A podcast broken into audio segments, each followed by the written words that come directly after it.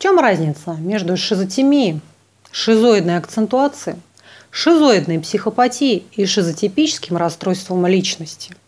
Несмотря на то, что это вроде бы, казалось бы, разные вещи, их все-таки что-то объединяет. Что? Шизо, раскол, распад, разлад, отсутствие гармонии в таких сферах, как память, воля, интеллект, мышление, восприятие, поведение, распад, разлад. Каждая сфера живет сама по себе. Шизотемия не является диагнозом, это термин, который ввел Кречмер на основе физиологии и анатомии тела. Он выделил несколько типов характер, темпераментов, один из которых шизотемический – Шизотими, шизотимики, так называемые, это люди холодные, отрешенные от реальности, не особо желающие как-то контактировать, такие чудаковатые, и не трогайте меня, не трогайте. То есть это не диагноз. Что касается акцентуации, то акцентуанты очень любят учиться в университете на психолога. Шиза, шизоидная акцентуация – это заостренные черты характера – то есть все то же самое, только уже характер. Это мой характер. То есть это моя какая-то врожденная особенность детерминированная. А у меня моя любимая подруга, она шизоидный акцентуант. Это такие люди с перчинкой, они очень интересные, они такие холодноватые, интеллектуальные, рассудительные, отрешенные от внешнего мира, погруженные в себя. То есть, посмотрите, это такой легкой, легкой, красивой, интересной форме. Это придает им некую загадочность, да, некую такую пикантность.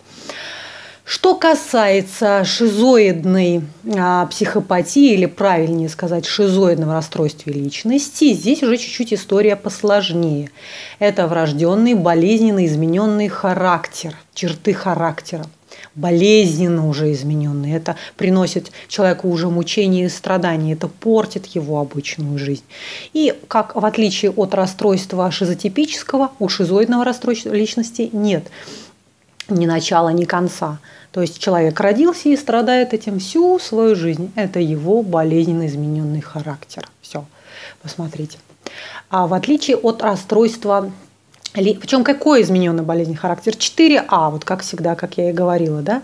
Это абулия, безволие, апатия, нежелание что-либо делать, а аутизм, погруженность в себя, уход от, внутрен... от внешнего мира во внутренний, да? амбивалентность, противоположность чувств. Сейчас я, тебя, сейчас я тебя люблю, а потом я тебя прибью.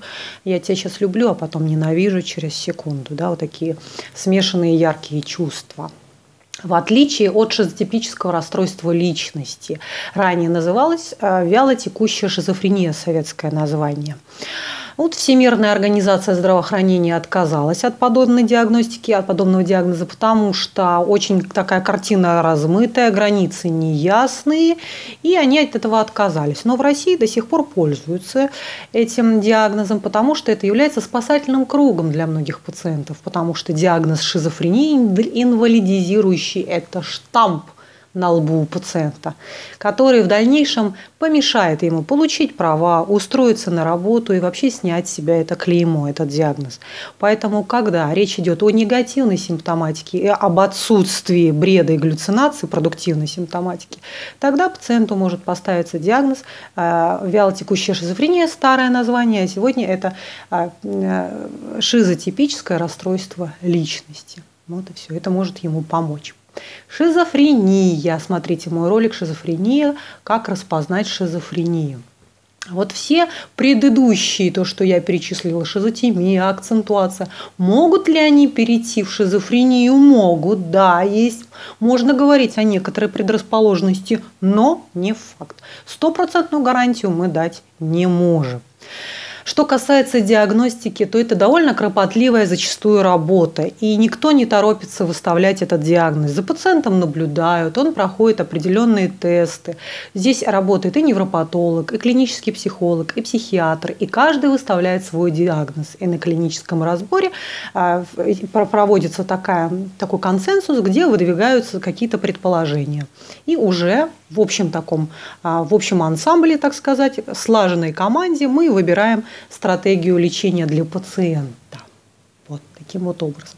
В следующем своем видео я обязательно расскажу важную тему. Это родственники больного. И буду давать прекрасные рекомендации. Ну вот и все на сегодня, а я жду вас на своих консультациях по скайпу.